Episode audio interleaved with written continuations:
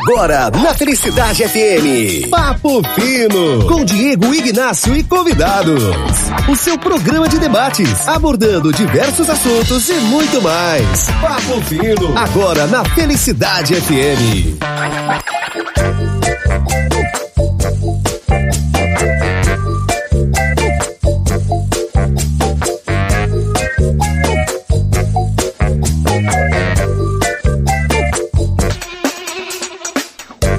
Muito bem, tá no ar o nosso Papo Fino desta sexta-feira, hoje dia 25, 25 de março de 2022, quando são 11 horas e 1 minuto, para você que nos ouve ao vivo na 90.3, na Felicidade, e também, agora sim, vamos atualizar, hoje. Esse programa vai estar lá no nosso Spotify, nosso perfil do Spotify, basta você pesquisar lá, Papo Fino, que você nos encontra por lá, caso queira ouvir em outro momento, compartilhar com alguém da sua congregação, alguém do seu conhecimento.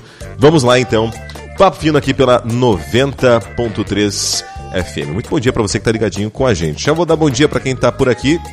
No dia de hoje, Matheus Monticelli, já conhecido dessa casa.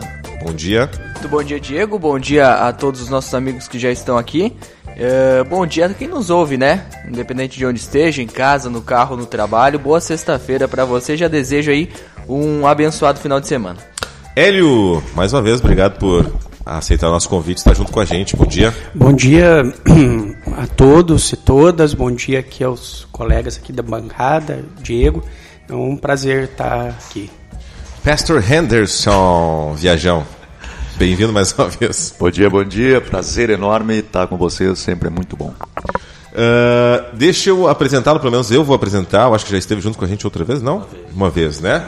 Rubem Marcelino, que tem doutorado em teologia, ele que é carioca. Seja bem-vindo ao Papo Fino. Bom dia, Diego. Muito obrigado. Bom dia aos colegas aqui da mesa. Bom dia ao seu ouvinte que está conosco nessa manhã. Dando início definitivamente ao nosso programa, hoje vamos tratar de algo que conversamos semana passada e decidi aí com os nossos colegas de bancada a gente trocar uma ideia sobre isso. Temos três teólogos aqui e um aspirante, talvez, não sei, mas um assembleano que estuda muito a palavra de Deus, a Bíblia em si. Eu gostaria de fazer uma pergunta. Vou começar com o pastor Anderson, que estava ouvindo o programa na semana passada, na sexta-feira passada, e me colocou algo em off, mas gostaria que tu trouxesse das tuas palavras, tu que diga pra gente aí sobre a teologia, meu querido pastor Anderson. Estava ouvindo o Hélio e tu, enquanto pastor teólogo, aconteceu algumas coisas aí. Conta pra gente. Não, cara, eu estava tava na viagem, consegui uh, assistir pela internet, obviamente. E escutando, cara, e o debate foi basicamente dentro daquele contexto de. Cara, teologia na igreja é importante, não é importante? A experiência, o que é mais importante? Pô, mas eu quero um pastor que tenha, que conheça o trono, que conheça o caminho de Deus e tal. E eu comentei com o Diego e disse, cara, o, o Hélio se posicionou de uma forma que eu acho que ele foi mal interpretado naquele momento. E eu disse, cara, eu tô junto com o Hélio nessa na posição dele, porque o que ele estava defendendo não era não termos alguém que tivesse experiência com Deus. O que ele estava defendendo é, cara, nós precisamos pessoas que conheçam teologia, porque o que sustentou a igreja para chegar até onde ela chegou hoje, quer queira, quer não, foram bases teológicas fortes, fundamentais. Então, nós precisamos sim, cara, nos debruçar sobre isso, discutir sobre isso, entender a importância da teologia. É, a igreja pentecostal, por um tempo, ela abriu mão disso e nós vimos os resultados, não foi bom, e ela já está fazendo esse caminho de volta. Hoje nós temos excelentes teólogos pentecostais, excelentes teólogos é, carismáticos, enfim, evangélicos, que estão fazendo esse caminho de volta, trazendo a teologia é, para dentro da igreja, que é fundamental. A gente recebeu uma mensagem, pastor Anderson, Hélio, uh, também nosso querido Rubem e Matheus Monticelli, na semana passada, diversas na verdade, acerca da teologia, e uma me chamou, muito, muita, chamou muita atenção, que foi um ouvinte que disse: Eu tenho um amigo que começou a fazer teologia e se desviou dos caminhos do Senhor.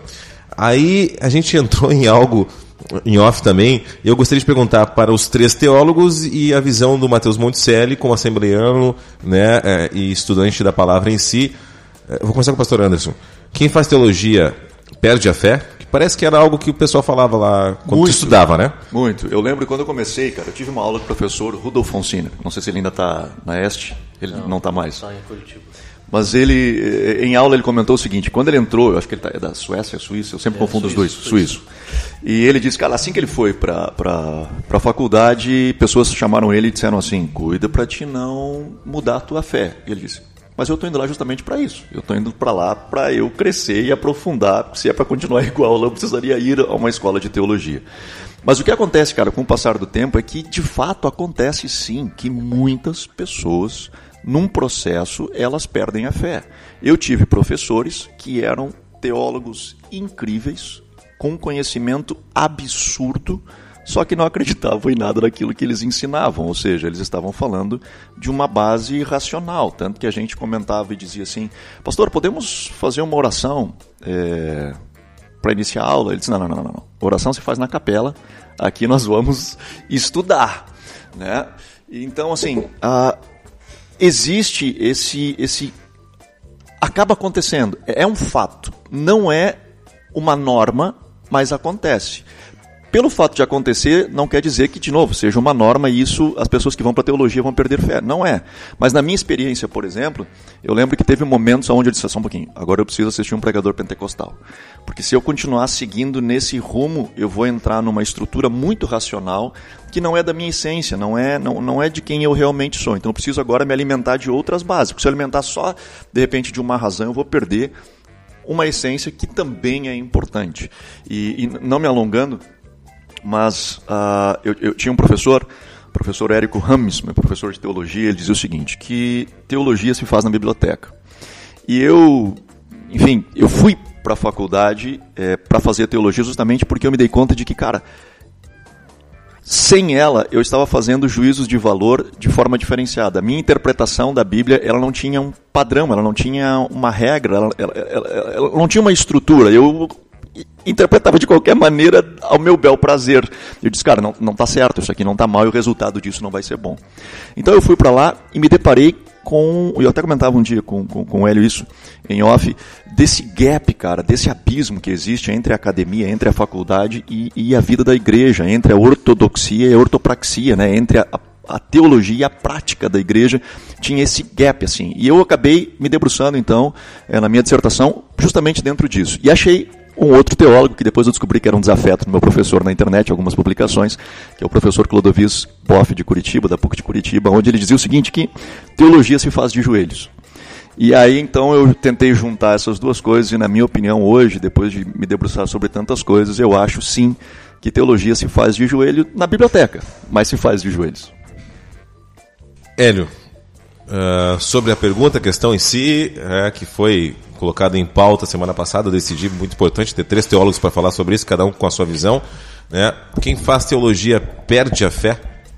É, do seu ponto de vista. Assim, é, é, todo curso, todo curso, é, quem faz é, história, quem faz psicologia, quem faz medicina, vai ter um impacto e vai deixar certos sensos comuns de lado. Né? Então a pessoa que faz medicina, né? Ela acredita de repente, né, que determinado chá é, fazia bem, né? É, eles vão estudar e dizer, olha, gente, não não tem efeito, né? Então tem é, é, quem faz geologia, né? Vai vai estudar, vai perceber, vai vai vai dizer para eles assim, olha, a Terra era tudo junto, os continentes era tudo junto, né? Tá vendo aqui, ó, se a gente desenhar, eles se encaixam certinho, né? A América e aqui a África e tal.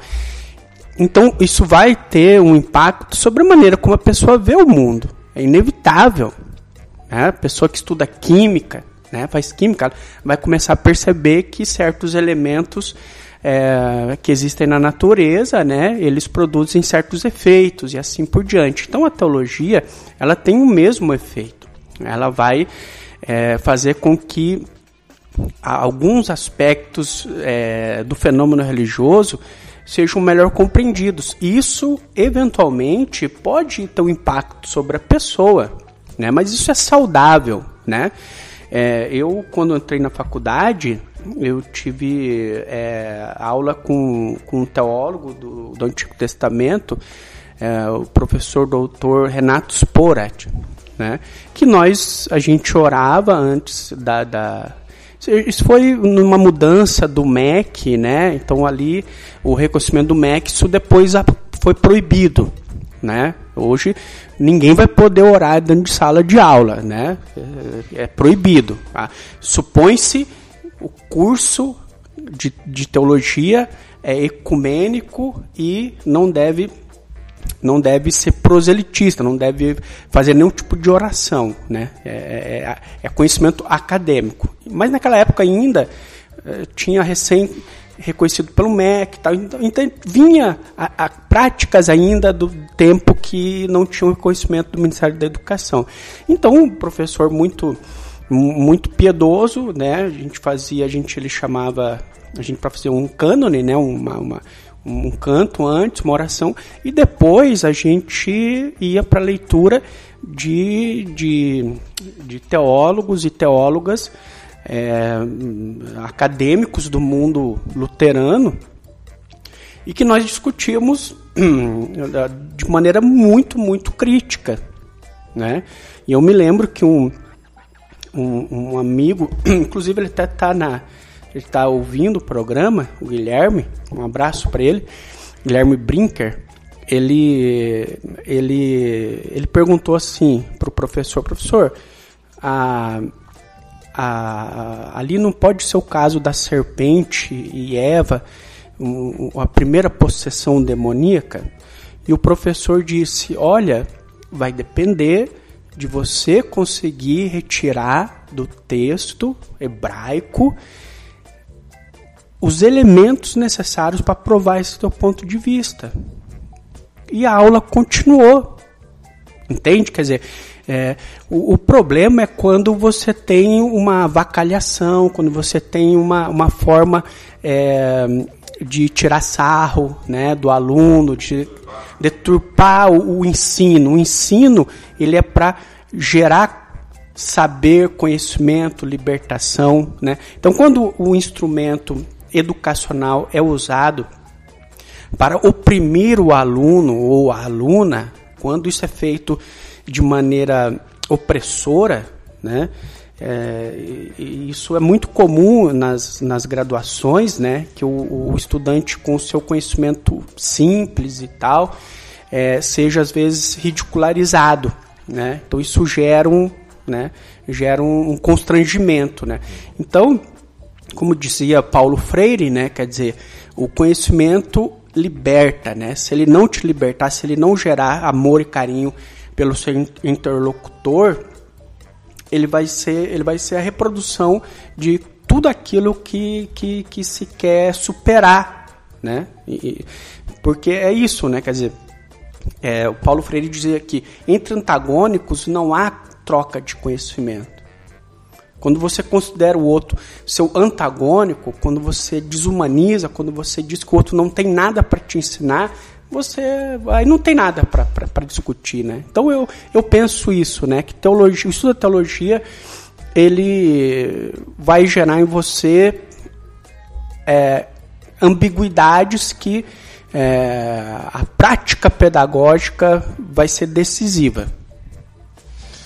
Bom, eu, eu, gostaria agora de saber a, opinião aí do Rubem Marcelino, ele que tem doutorado em teologia. De repente, podia até dizer pra gente um pouquinho de por que doutorado em teologia e aí entrar né, definitivamente no assunto. Bom, o, tanto o mestrado quanto o doutorado em teologia né, são uh, oportunidades de aprofundar determinados pontos dentro da teologia, né? Uh, e no doutorado, principalmente, explorar é, aspectos daquele ponto de investigação que ainda não foram propostos, né? Então, é, parte-se, por exemplo, do, do, do, pressuposto que uma pesquisa de doutorado ela deve ser inédita, ou seja, você deve apresentar aquele objeto de pesquisa a partir de uma perspectiva que ainda não foi proposta, né? E com isso você enriquece o conhecimento a respeito daquele é, daquele tópico, daquele ponto específico, né? Quer dizer, o doutor em teologia ele é um especialista num ponto, né? Uh, ele não é necessariamente um conhecedor profundo de todas as áreas da teologia ou de todos os campos ou subcampos de conhecimento dentro da teologia. Não, ele é um especialista dentro de uma determinada área. A minha área, por exemplo, é a área bíblica no Antigo Testamento. Então, dentro do Antigo Testamento, eu fiz alguns estudos sobre uma determinada temática, né? Então, nesse sentido, o doutorado ele é um, uma, uma especialização mais aprofundada, né? Porque supõe que o resultado final será uma pesquisa inédita, né?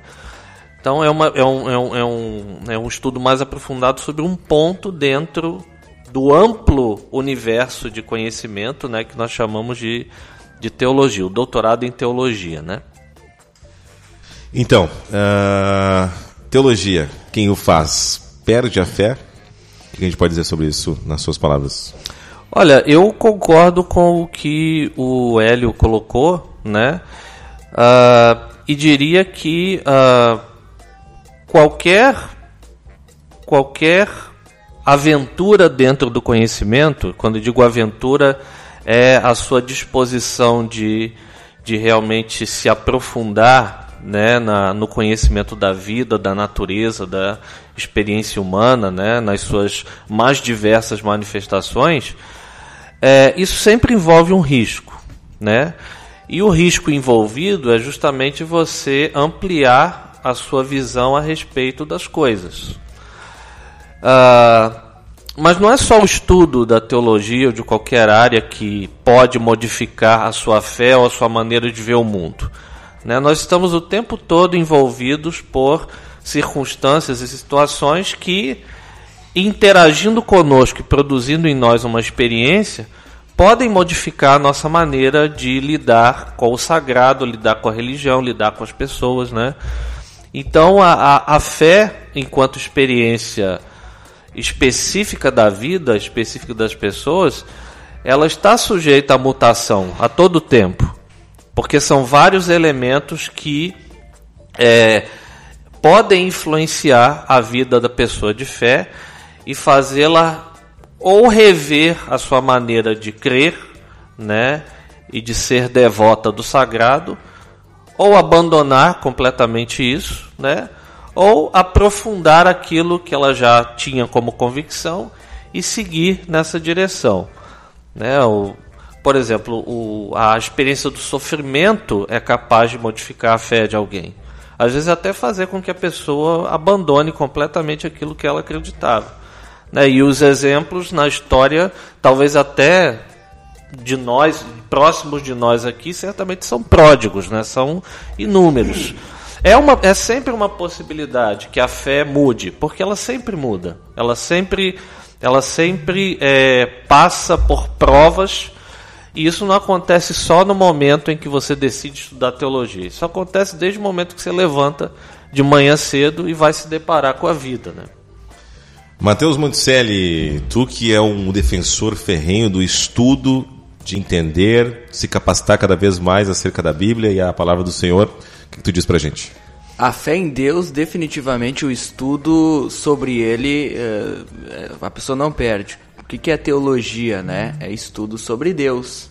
Tel e, lo, e, lo, e logia, estudo sobre Deus. A fé em Deus a gente não perde. O que a gente perde é a fé em coisas que talvez nunca foram de Deus. É aquilo que eu digo, a teologia, ou melhor, não vou chamar de teologia, o estudo sobre Deus ele não esfria o crente pentecostal, ele apaga o fogo estranho, aquele fogo que nunca foi de Deus. Um exemplo muito prático aconteceu comigo essa semana. Já faz alguns dias que eu ligo meu carro para vir para a rádio e eu acostumado a ter carrinho mais antigo, né? Agora eu tô com o mais novinho. Tem, tem, o, tem o painel, tem, tem algumas luzinhas Mas que ali. carro que tu tinha que não tinha painel? Eu, eu... Tu andava de. Não, eu tinha. Eu tinha não, deixa quieto. Deixa, deixa quieto. Deixa Deixando uma charrete. Deixa quieto. Pois é. Não, o, as, luzinhas, a, as luzinhas ali do, do LEDzinho. Quer dizer, tinha um painel mais elaborado. É, né? eu, eu, tinha um Escort 94, se vocês querem ah, saber. Sim, sim, sim. Vocês querem, tá resolvido, tá resolvido. Já que vocês querem saber, e aí eu, pá, já faz uns dias que eu ligo. Gente, eu perguntei agora pro pessoal da revenda lá como é que faz para pagar IPVA, né? Porque o carro que eu tinha não precisava, era antigo, era só o licenciamento ali. Enfim, Uh, e já faz uns dias que eu ligo o carro e aparece, apareceu uh, no painel menos 24D. Tá, tudo bem. No outro dia, menos 23D. Depois, menos 22, menos 20. Cara, quando chegou no menos 18, o que que tá faltando? Vai explodir quando chegar no, no menos 1? Fiquei, perdi o sono. O que que é menos 24D, menos... Contagem regressiva, o que que tá acontecendo com esse carro? Vai, vai fundir o motor? O que que vai acontecer com ele? E aí o que, que eu fiz? E eu perdi a paz. Fiquei inquieto, perdi a paz. O que, que eu fiz? Fui lá pro meu quartinho, escritóriozinho. Cadê o manual, Vanessa? Ah, tá na segunda gaveta. Peguei o manual do carro e li. Onde é que tá essa luzinha? Aí apareceu ali. Menos uh, 20D, o que significa? Manutenção programada e troca de óleo anual. Pronto. Descansei. Ah, não, é a manutenção programada lá na concessionária. Um dia programaram para que dentro de tantos dias o, o, como se fosse um despertador me lembrasse que está chegando a hora de levar o carro para manutenção. Não tem nada de errado com ele. Não está estourando o motor.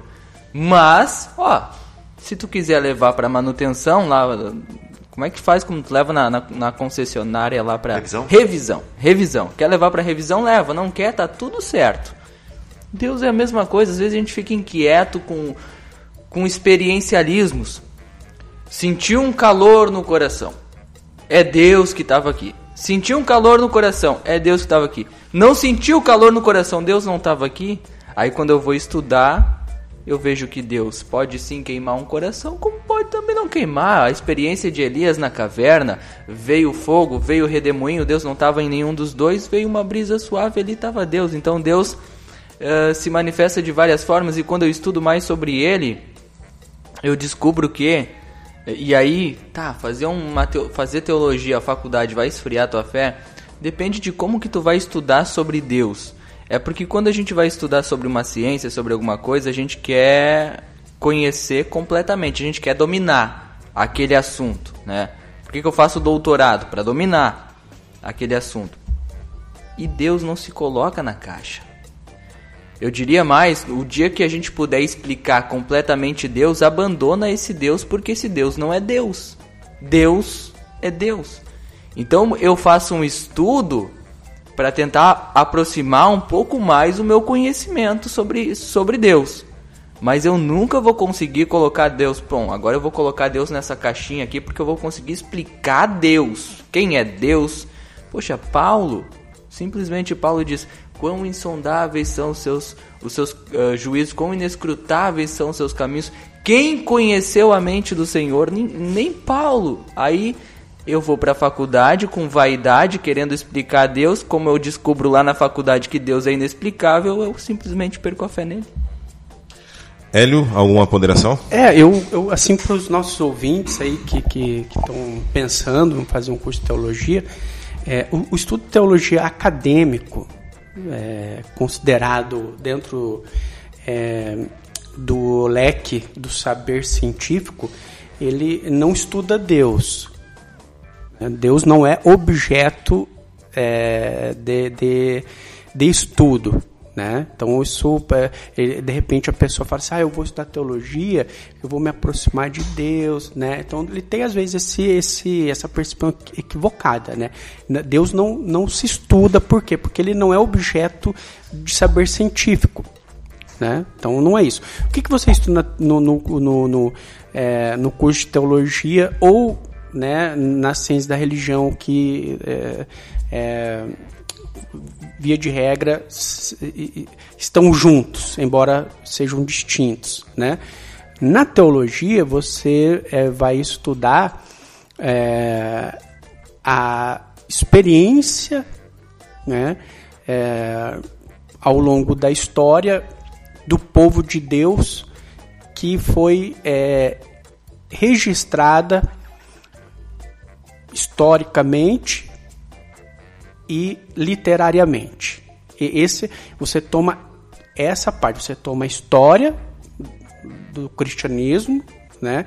A formação do cristianismo, você estuda a formação é, literária da Bíblia, que é, o, que é aquilo que forma, e você estuda as ciências que vão ajudar a você a compreender é, esse processo né, é, de, de alguns milênios né, de acúmulo né, de experiência. Então, isso é o que se estuda. A, a ciência da religião estuda o fenômeno religioso. Ele, é, é ele abre o leque, ele estuda o fenômeno religioso. Né?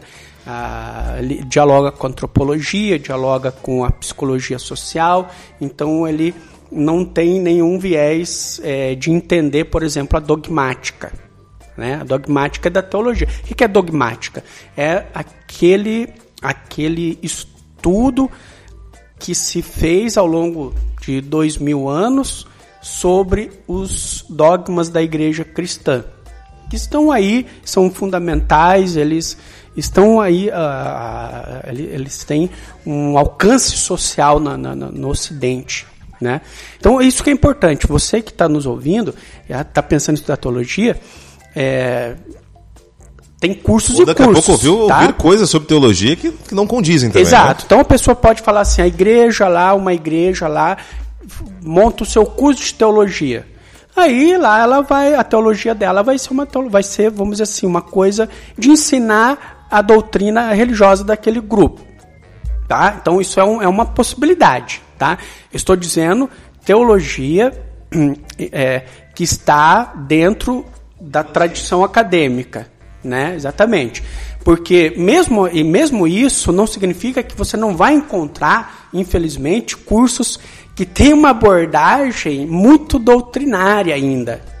Né? É comum hoje com essa oferta gigante de cursos à distância. Então você ainda, como eu produzo, eu e o Ruben, a gente produz material didático para curso de teologia, ainda a gente se depara com, com, com cursos que, é, ao invés de tratar a formação, é, por exemplo, né, a formação literária do Deuteronômio, por exemplo, né, como um produto é, literário de sua época, ele vai estudar o conteúdo como se fosse aquilo válido para uma mente cristã. Né? Então já foge do que é recomendado pelo Ministério da Educação. Né? Hoje a teologia ela tem uma base nacional curricular comum, né? embora não seja ainda seguido à risca, mas existe. Né? Então, assim, é, é bom especificar isso. Né? Que, que eu vou estudar na teologia se eu for lá, por exemplo, na Este? Né? Ela vai estudar de maneira é, científica a tradição da igreja cristã em diálogo com outros com outras tradições, mas o foco vai ser na tradição dominante no Ocidente, né, que é o cristianismo, e vai entender como isso foi testemunhado testemunhado tanto é, do ponto de vista é, da experiência dos grupos sociais, quanto da formação de produtos literários e conceitos vigentes no Ocidente, e também como os grupos lidaram com isso, porque há diferenças. Né? Você tem várias tradições do cristianismo e cada um lidou com isso de uma maneira diferente e tem lidado. Né? Então isso não é estanque, isso vai continuar. Né? Enquanto houver é, cristianismo, vai ser assim. E no, e no islamismo é a mesma coisa, né? no hinduísmo é, não muda muito. Né? Quer dizer, tem suas diferenças, óbvio. Uh, a gente vai fazer um intervalo rapidinho, já voltamos. Eu tenho um questionamento aí para o pastor Anderson, pastor barra teólogo Anderson Henderson diretamente da Cast the Fire, então fique ligado com a gente. Muito bem, estamos de volta com o nosso Papo Fino. Para quem está perguntando onde pode ouvir esse programa novamente, lá no nosso Spotify, basta você pesquisar Papo Fino. Acredito que hoje, no fim da tarde, já vai estar tá por lá para você compartilhar, ouvi-lo novamente. O pessoal que está na correria aí não consegue parar para prestar atenção, mas está gostando muito do programa. Voltando diretamente direcionado a essa pergunta ao pastor Anderson, o Valdeir de Dois Irmãos comenta o seguinte, e aí eu vou entrar na pergunta definitivamente. Bom dia, ótimo assunto. Acho que a pessoa deixa de ser menino na fé estudando a palavra e manda um abraço. Falando sobre estudar sobre a palavra, pastor Anderson iniciou sua caminhada como pastor e, dado momento, viu que estava compreendendo a palavra ao seu bel prazer, como tu mesmo disseste, e entendeu a necessidade de estudar a teologia em si. Eu queria que tu dissesse então a importância do estudo. Por favor, pastor. Cara, é, eu, eu me deparei com isso, assim, porque eu disse, cara, é, não vai ser, o resultado não vai ser bom nesse nosso aqui. Se eu seguir nessa aqui, por que, que aqui eu estou interpretando como alegórico, lá eu estou interpretando como literal, por que aqui eu estou fazendo. E eu comecei a ver que eu não tinha um critério de, cara, eu preciso buscar alguma ferramenta que me ajude a pelo menos ser o mais próximo possível da verdade, que eu acho que essa é a nossa, é o anseio de todos, né? Que é o que o Mateus estava dizendo. Estamos buscando nos aproximar daquilo, de entender um pouco mais daquilo que Deus deseja para nós.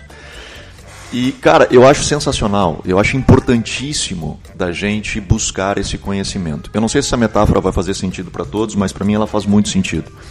É, para mim, a teologia ela é como a margem do rio.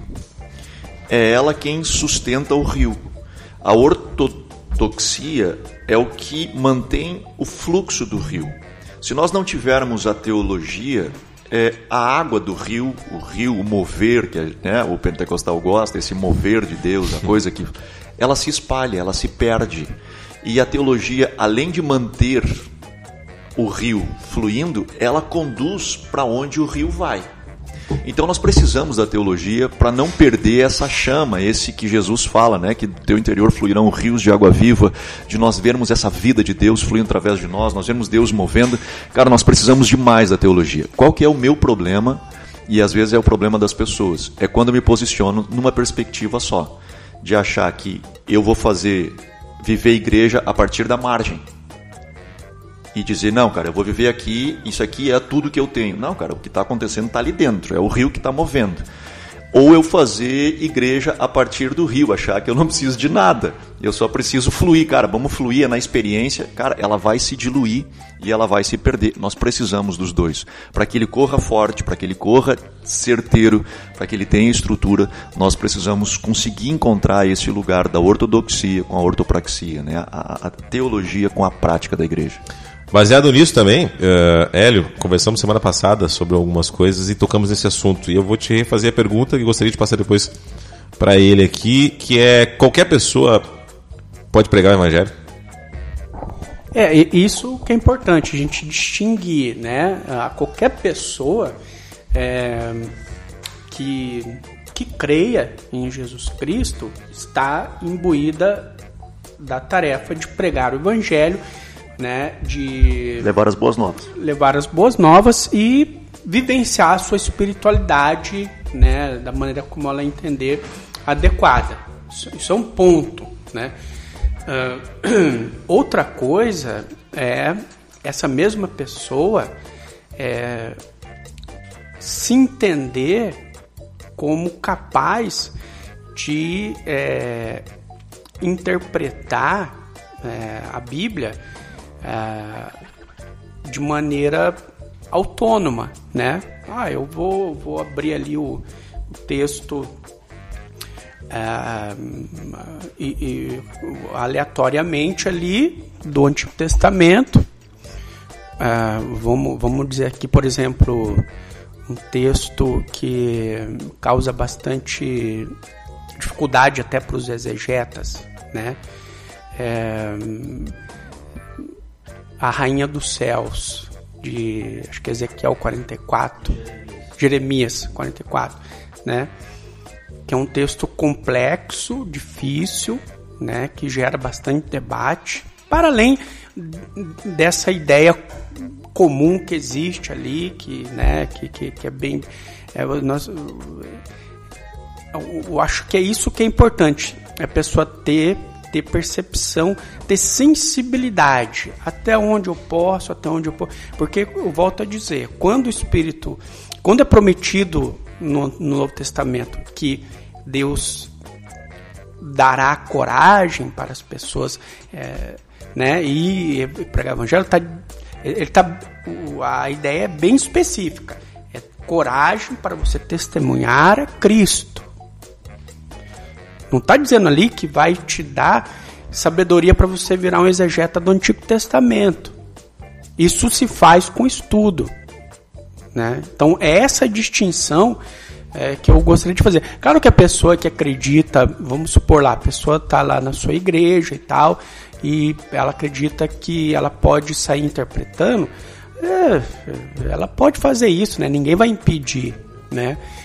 Agora, do ponto de vista da teologia, é, isso exige algumas ferramentas que nós já discutimos no, no, programa passado, né? Isso, semana passada o Hélio comentou justamente isso. Cara, pregar todo mundo pode, agora estabelecer doutrina, dogma, é outra coisa. É outra coisa. Os dogmas, eles já estão estabelecidos pela história da igreja. Ninguém estabelece novos dogmas. Uhum. Não, não, isso não. Entendeu? Quer dizer, isso, então a pessoa fala assim: ah, é, agora, a partir de agora não vai poder mais fazer tal coisa. Né? Por quê? Ah, porque tá igual eu, eu, eu citei aqui né, o caso do, é, de uma igreja é, que dizia assim que os homens não poderiam mascar chiclete. Né? Por quê? Porque Paulo disse que quando ele era menino, ele fazia coisa de menino, mas agora que ele é adulto, ele não faz mais coisa de adulto. Né? Criativos são. É, isso a gente exatamente. pode dizer que os caras são criativos. Não tem como dizer isso, não tem como dizer isso. Fala um pouquinho, Matheus, por favor. Eu sei bem o que é isso. Rubem, por favor, qualquer pessoa, enquanto, enquanto doutorado em teologia, qualquer pessoa pode pregar o evangelho? É, enquanto os colegas estavam falando, né, eu me lembrei de uma passagem do livro de Atos dos Apóstolos que diz que é, num determinado dia chegou a Corinto um, judeu de Alexandria chamado Apolo, que era palavras do texto, né? Que era homem profundamente versado nas escrituras judaicas e ele testemunhava que Jesus era o Cristo e provava pelas escrituras que Jesus era o Cristo mas ele só conhecia o batismo de João. Então Áquila e Priscila, né, que eram discípulos e companheiros de Paulo, chamam ele e o esclarecem melhor a respeito da pregação, a respeito né, da fé cristã, é, conforme eles entendiam né, que estava de acordo com o que deveria ser pregado.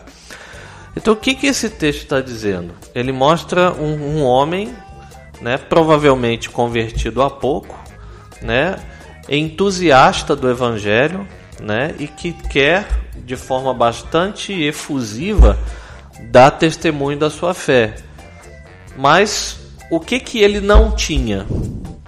Ele não tinha provavelmente a experiência que Aquila e Priscila tinham. Então acho que esse é o ponto, né? A pessoa que é, ela não tem um preparo teológico, ela vai estar limitada aos contornos da sua experiência particular com o Evangelho.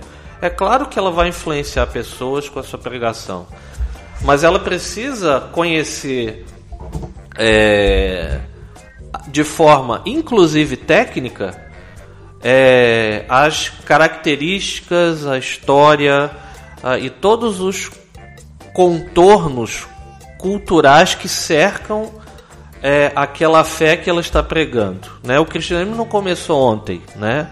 ele não começa com a experiência de fé de alguém. Quer dizer, ele já tem uma trajetória de pelo menos dois mil anos. Se for pegar a fé judaica anterior ainda, você acrescenta bastante tempo a mais. Então, é, qualquer pessoa pode pregar o evangelho, né?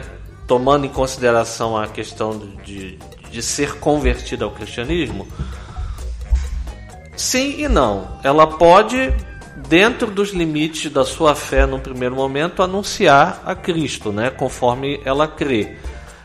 Porém, né, se a sua experiência se limitar a isso, ela não só será bastante empobrecida, como ela não estará preparada para enfrentar determinadas questões que a experiência pessoal de fé nem sempre dá conta, né?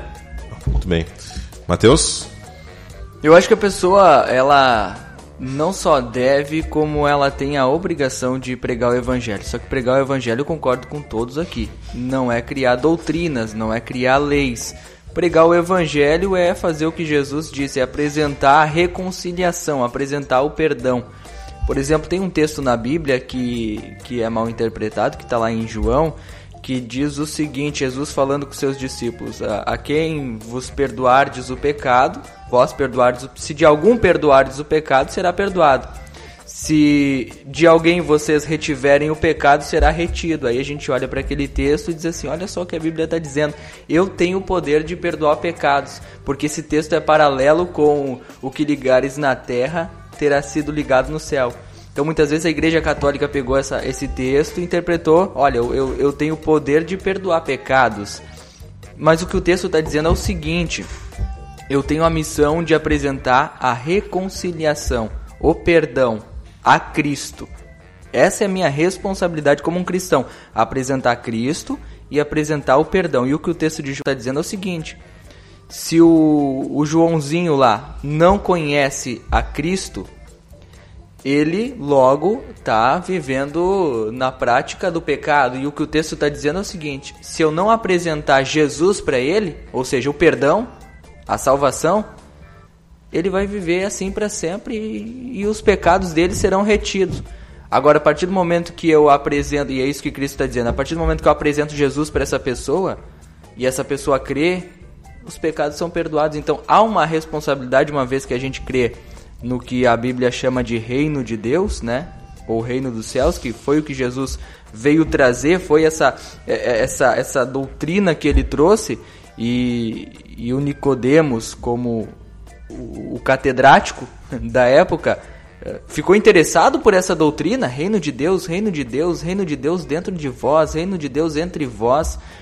E ele foi conversar com Jesus à noite, e, e aí entra o estudo, porque o Nicodemos era perfeito, né? academicamente perfeito. E aí entra o que o nosso professor acabou de falar. Tinha o Nicodemos que conhecia a letra, e era errado conhecer a letra? De forma alguma.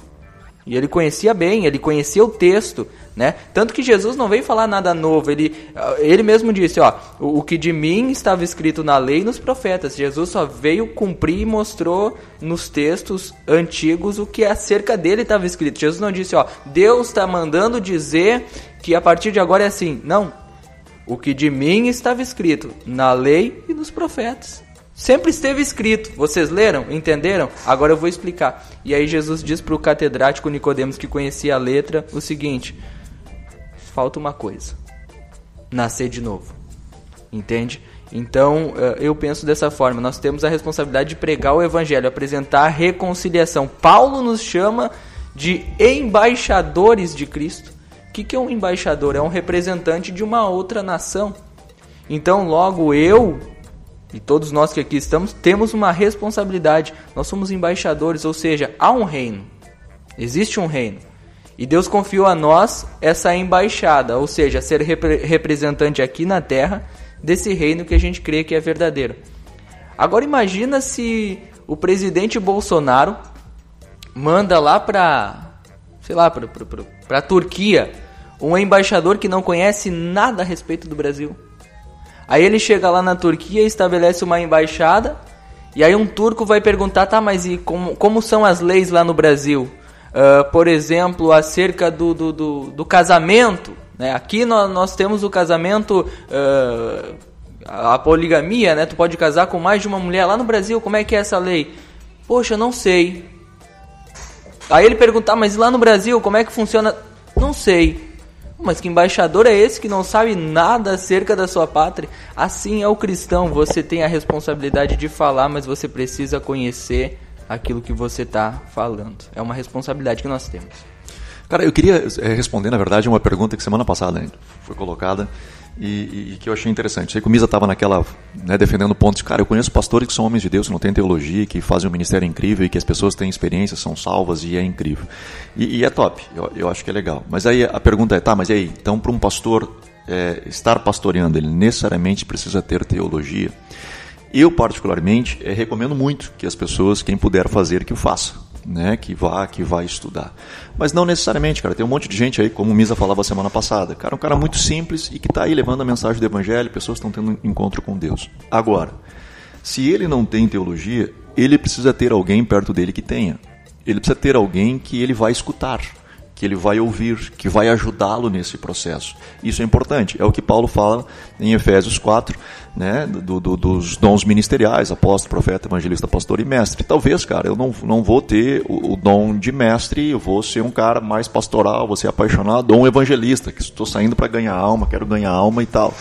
Só que eu preciso ter um mestre ao meu lado que vai me ajudar, cara, a manter no rumo, aquela metáfora de novo, manter o rio no curso certo, que ele não se perca nesse processo todo. Eu vou precisar e preciso ouvir essa pessoa. Então, assim, às vezes as pessoas me perguntam, tá, Anderson, mas me indica uma igreja boa, né? Para onde eu vou? Como é que eu vou achar uma igreja que seja boa, né? É, eu acho que essa é uma das características, cara, que a gente que seja alguém que não essa igreja, que ela não seja uma igreja que ande só, que não seja um cara que esteja isolado, que tenha alguém onde ele possa ele possa ouvir, prestar contas, não de forma abusiva, mas de forma voluntária, um coração voluntário dizendo, cara, essa aqui e poder ter alguém que ministre ele, que possa dizer, cara, isso aqui eu acho que não está legal, isso aqui não não, não tá certo. Quando nós vivemos muito isolados, e isso existe muito, principalmente dentro da igreja evangélica hoje, é, grupos isolados, igre... grupos não dá para ser isolado, né? mas pessoas que vivem isoladas nas suas igrejas, e aí acaba tendo um grande grupo, né? que é formado por isso, de pessoas que vivem isoladamente, com a sua forma de ver igreja, com a sua forma de fazer teologia, se torna muito perigoso, porque eu tenho uma tendência a achar que tudo que eu ouço é de Deus, tudo que eu, que eu vejo é Deus falando comigo e bora lá. Tem uma pergunta do Jeremias de Alvorada, eu gostaria de saber quem pode responder, quem se habilita a responder ela, porque a gente já está no final do nosso programa. Bom dia, vocês acreditam na palavra revelado dentro da teologia, sendo que a Bíblia nos fala sobre ela? Quem gostaria de responder? Você acredita na palavra re revelado, pastor Anderson? O que ele quer dizer com isso é que eu vou ler a Bíblia e um determinado texto vai ser uma revelação para mim. Acredito que é essa a questão do Jeremias de Alvorada. Eu acredito que Deus fala conosco.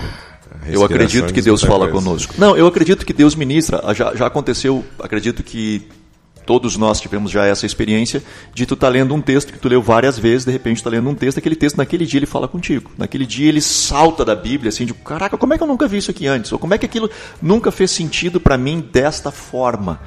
Então, pô, Deus está trazendo e aí eu poderia dizer uma revelação especial para mim. Ou seja, Deus está falando através da sua palavra, especificamente com aquele texto, para mim, naquele momento, naquela hora, para a situação que eu estou vivendo. Eu creio que Deus fala conosco sim, porque a Bíblia diz, né, não só de pão vive o homem, mas toda palavra que sai da boca de Deus. Não é da que saiu, é da que sai. Por quê? Porque Deus continua falando conosco, Ele continua ministrando as nossas vidas e muito delas pela palavra de Deus. O que nós estamos discutindo não é esse tipo de coisa. O que nós estamos discutindo é que revelação que eu estou trazendo. É uma revelação dogmática, é uma revelação doutrinal, é uma revelação que, não, agora eu tive uma revelação que todo mundo na igreja entra é, caminhando de ponta cabeça. Não, não, tem coisas que não, não faz sentido, né? E que nós precisamos ter um parâmetro para isso. Hélio? É, acho que é, esse é o sentido, né? É, quando nós é, temos os nossos momentos devocionais, quando nós buscamos é, orientação na palavra de Deus, é, a gente está procurando sempre um direcionamento. Então, é, no ponto de vista da minha vida, da minha existência, é, Deus pode revelar, e acho que esse é o sentido, né? Quer dizer, é, quando é, eu, enquanto indivíduo, é, consigo ter segurança na decisão que eu preciso tomar. Então, Deus né, pode falar comigo. Agora, hum, o que nós estamos discutindo aqui é que o indivíduo ele vai ler qualquer trecho da Bíblia, vai orar para Deus e Deus vai revelar para ele. Não, isso não tem nem na Bíblia. Isso não, isso não tem em lugar nenhum da Bíblia que isso ocorre. Então, eh, não, não, não existe o Paulo dizendo: olha, eu li ali, orei aqui, revelou para mim, o Pedro. Não, não existe, quer dizer, você segue né, uma orientação de tradições que são repassadas, são sim reinterpretadas, atualizadas, mas não, não existe essa, essa, ela, essa vinculação direta. Eu vou abrir um texto de um profeta da Bíblia e Deus vai revelar para mim o que, que aquilo significa é, no seu. Qual é o sentido verdadeiro do texto? Sim. E eu vou sair né, dizendo para as pessoas. Isso não, isso não tem, né? Rubem, algo a acrescentar, compactuar? É, uh, eu estava pensando em duas situações aqui que estão dentro da própria Bíblia, né?